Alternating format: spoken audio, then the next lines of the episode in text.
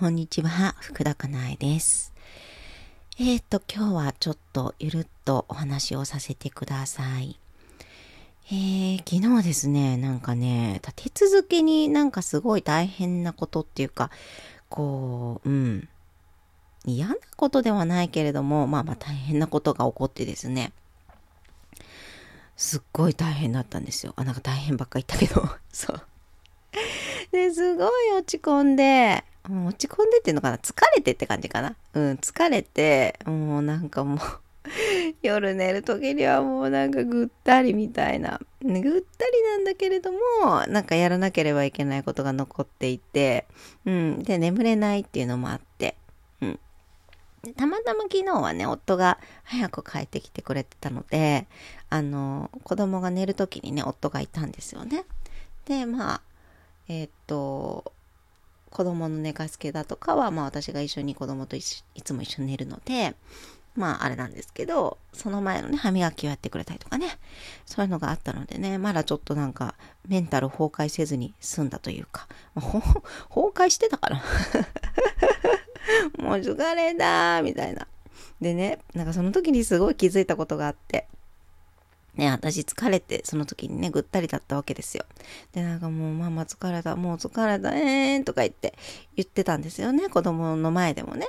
ああ、もうなんか、あのーごめんねとありがとうがまあ混在をするわけですよ子供に対してあのまあそんなそんな状態でごめんねとも思うしでもそんな状態でもまあなんて言うんだろうな助けてくれようとする場合はありがとうだしあのまあ言うこと聞か聞いてくれないからもうちょっともうまあまあ無理とかっていういうことにもなるんだけれども。でね上の子がねうちはあの空気を読めないんですよ。あの全然読めない。本当に。だからね、私が落ち込んでいようが、あの、そうでなかろうが、あの、変わらないんですよ、上の子。だから、なんか私がすっごい落ち込んでいって、すっごい大変そうだと思いますよ、多分。うん、疲れてそうに見えると思うんですけど、全く気を使わずに、ねえねえ、まあまあ、これ見て、みたいな。なんかさ、なんかポケモンがさ、とかさ、なんか、なんか、今からさ、なんかこう、これやるからさ、ちょっと見てて、みたいな。なんかもうほんと変わらない。もうなんか、空気読め、本当に空気読めないみたいな。そう、だいう状態だったんですよね。で、さ、あの、ママさ、ちょっとさ、落ち込んでるからさ、疲れてるからさ、とか言って言ったらさ、わかった。じゃあさ、今からダジャレ言うから、みたいな。なんかこれ、なんとかがなんとかとか、なんとか、そう言ってさ、ダジャレを。そう。で、なんか、あもうごめん、ママ全然笑えないわ、とか言って、そっかとか言って。で、またなんか繰り返すわけですよ。またダジャレを言うの。繰り返しずっとね。だからさ、ちょっとさ、ママさ、辛いからさ、とか言って、疲れてるから、もうちょっと本当に笑えないよ、とか言って言うんだけど、あの、繰り返し言ってくる。とかね。そう。そういうことを言ってくるわけですよ、上の子がね。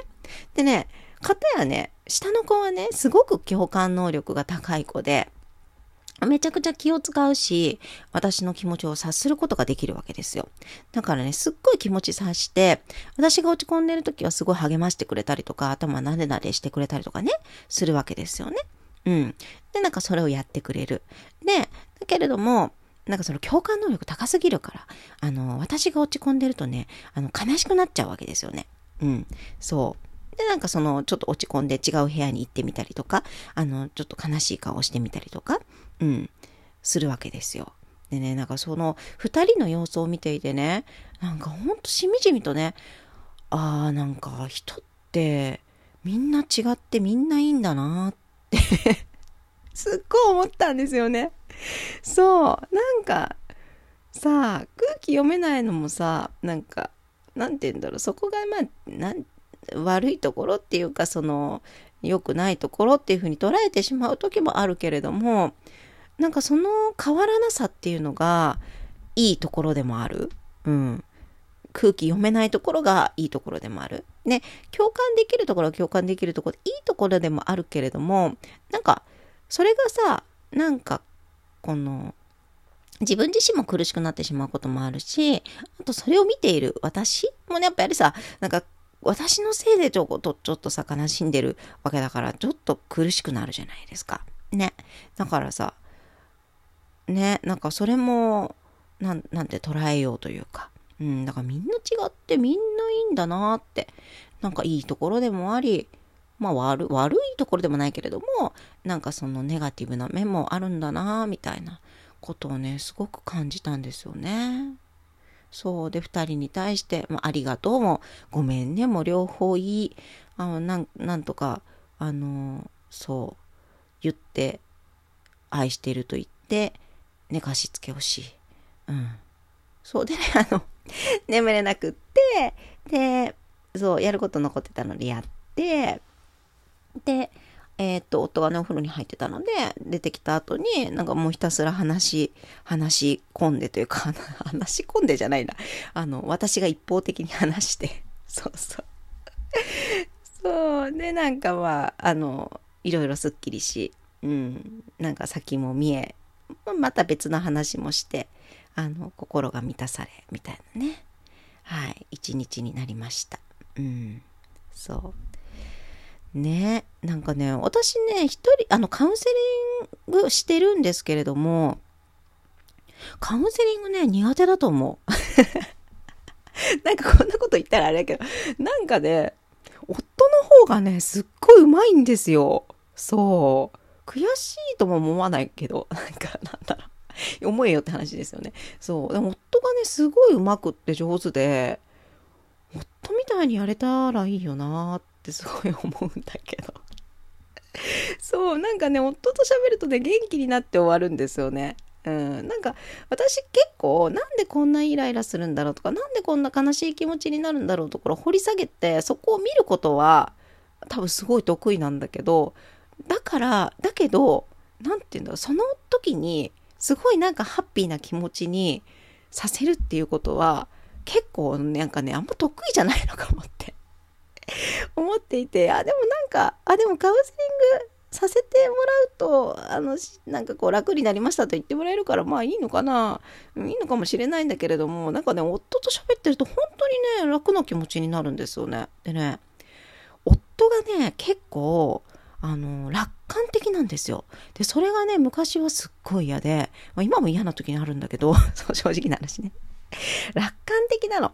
で、だからね、あの、なんて言うんだろう、そんな楽観視しないでよ、みたいな。もうちゃんと考えてよ、みたいなことがね、結構あるわけですよ。うん。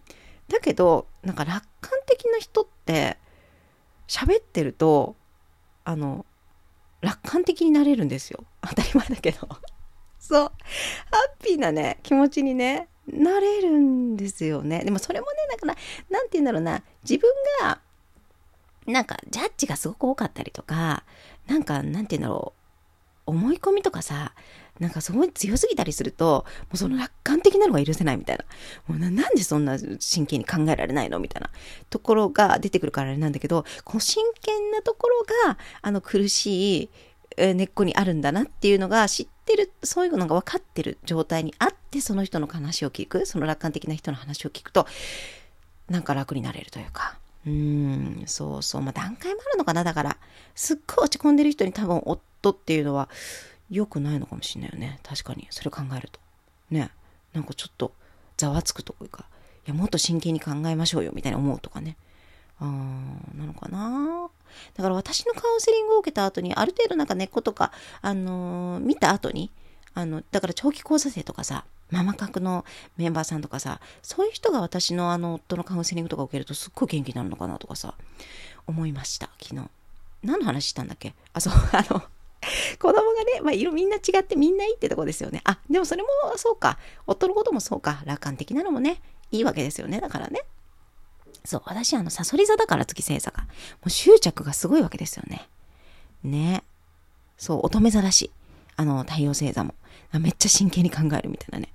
うん、硬いみたいなね。うん、そう、みんなね、違ってね。みんないいんですよね、きっとね。はい。なんか昨日ね、遅くまで喋ったから、あの、声がこんな風ですが、まあ、いつもと違わないから、そんな、こんなもんか。そうそう。で、昨日ね、あの、すいません、ラジオトークめっちゃなんか早口でびっくりして聞いてね、なんでこんな怒ってんだろうと思って、怒ってるように聞こえるんだろうと思って、全然怒ってないです。はい。まあな、ちょっとみんな違ってみんないいって話でしたよ。あの、あなたの、あなたの、あれもこれもいいんですよね。あの人のあれもこれもいいところだし、はい、捉え方によって、まあいろいろなんだなっていうことを、えー、感じたというお話でした。はい。今日も素敵な一日をお過ごしくださいね。参考になるところがあれば嬉しいです。ありがとうございました。福田かなえでした。